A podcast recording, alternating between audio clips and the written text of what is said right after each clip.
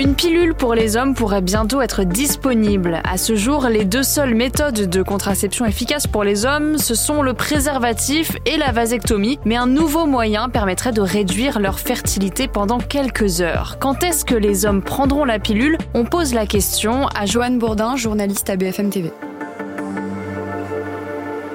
On ne sait pas encore exactement quand et si cette pilule pourra être distribuée aux hommes, mais ça reste des travaux très prometteurs. Les tentatives de développement ont jusque-là été limitées, que ce soit par une faible efficacité ou par des effets secondaires. Effets secondaires qui d'ailleurs existent déjà pour les femmes qui prennent la pilule. Pour l'instant, la contraception masculine, elle se résume principalement au port du préservatif, qui est souvent jugé contraignant, ou à la vasectomie. Alors en fait, c'est une opération qui ligature les canaux qui transportent les spermatozoïdes, mais le problème, c'est que ça peut être irréversible. D'autres pratiques ont été développées, vous en avez peut-être déjà entendu parler, le slip chauffant ou l'anothermique par exemple, mais ils n'ont pas encore été validés par les autorités sanitaires. En bref, ce n'est pas un secret, pour l'instant ce sont quasi exclusivement les femmes qui portent la charge contraceptive. Cette pilule pour les hommes, c'est peut-être l'occasion de changer la donne.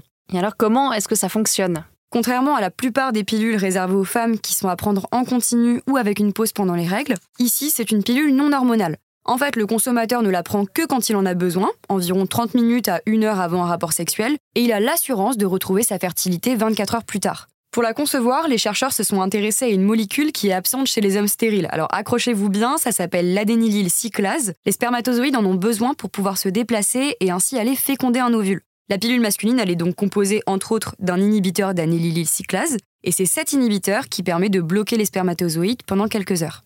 Est-ce que c'est sans risque de prendre cette pilule?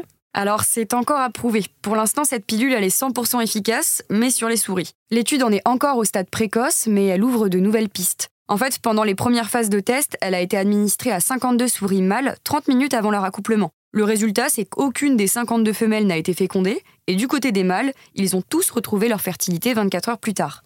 Les chercheurs ont continué à donner cette pilule aux souris, trois fois en 42 jours précisément, et la molécule, n'a causé aucun effet secondaire notable. Mais pour que cette substance soit autorisée sur le marché, il faut évidemment encore plus d'informations. Les tests vont se poursuivre sur des lapins avant d'éventuels essais cliniques. L'objectif, c'est de vérifier qu'il n'y a pas de risque sur le long terme. Et comment on peut expliquer qu'une contraception qui est généralisée aux femmes depuis des dizaines d'années n'a toujours pas été conçue pour les hommes? Ce nouvel inhibiteur, ce n'est pas le seul candidat pour la pilule masculine. En fait, ça fait quelques années que les recherches se développent sur le sujet, et en un an, on a deux autres contraceptifs non hormonaux qui sont considérés comme prometteurs après avoir été aussi testés sur des souris. Déjà dans les années 60, après l'autorisation de mise sur le marché de la pilule pour les femmes, les chercheurs travaillaient sur un équivalent masculin. Jusque-là, les tentatives provoquaient des effets secondaires indésirables, comme de la prise de poids, une hausse du taux de cortisol, de l'acné, des accès de dépression. En bref, c'est des effets secondaires qui sont tout aussi présents dans les pilules destinées aux femmes, mais qui freinent son adoption par les hommes. En fait, depuis que les femmes ont obtenu le droit d'avoir le choix d'avoir un enfant ou non, on leur a un peu laissé cette charge mentale, alors que la plupart du temps, il faut être deux. À cela s'ajoute aussi le manque d'intérêt de l'industrie pharmaceutique sur la contraception masculine. Bref, ça avance, mais il y a encore du chemin. Merci d'avoir écouté ce nouvel épisode de la Question Info. Tous les jours, une nouvelle question et de nouvelles réponses. N'hésitez pas à vous abonner. Vous pouvez nous réécouter sur toutes les plateformes de streaming. À bientôt!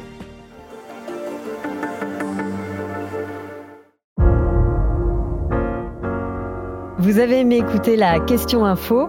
Alors découvrez le titre à la une, le nouveau podcast quotidien de BFM TV. Les grands récits de l'actualité, des témoignages intimes c'est tous les soirs sur vos plateformes préférées.